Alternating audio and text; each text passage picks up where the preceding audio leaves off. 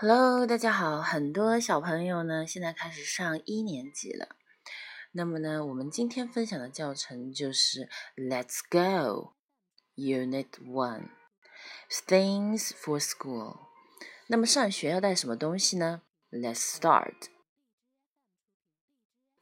Let's talk. Hello, I'm Scott. What's your name? My name is Kate. What's your name? My name is Andy. Okay, what's your name?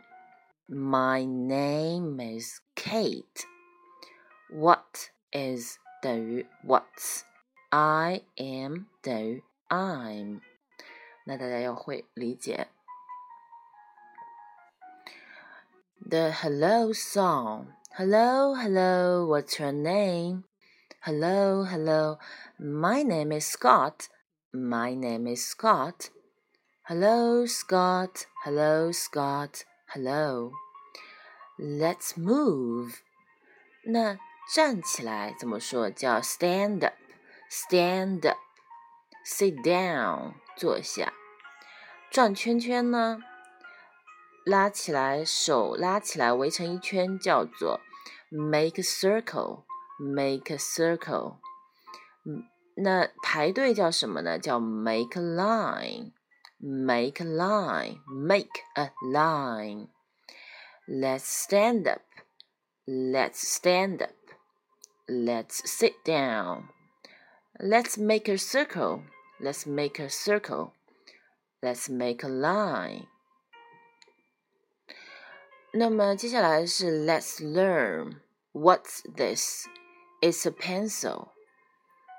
Practice the words a pencil, a pen, a bag, a book, a desk, a chair, a ruler, and a, er, an eraser, an eraser you can do an eraser, an eraser. Practice the sense it's a pencil. It's a pen. It's a bag. It's a book. It's a desk. It's a chair. It's a ruler. It's an eraser.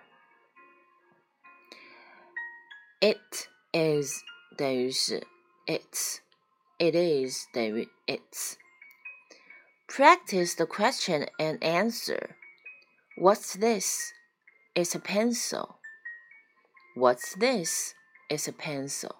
What is the what's? It is the its. 再学一个，Let's learn more. Is this a map? Yes, it is. Is this a map? Yes, it is. Practice the words. A map, 一个地图. A marker, 一个马克笔；a globe，一个地球仪；a table，一个桌子；a board，一个黑板；a board；a waste，a waste basket，叫做垃圾桶；a poster，就是一张一张纸，一个广告的这种感觉；a poster。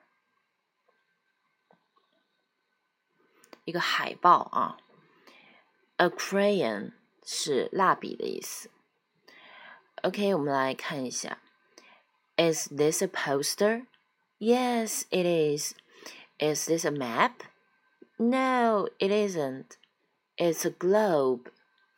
OK，大家就要去不不断的 practice 这个问题啊，直到把这个句子给掌握了。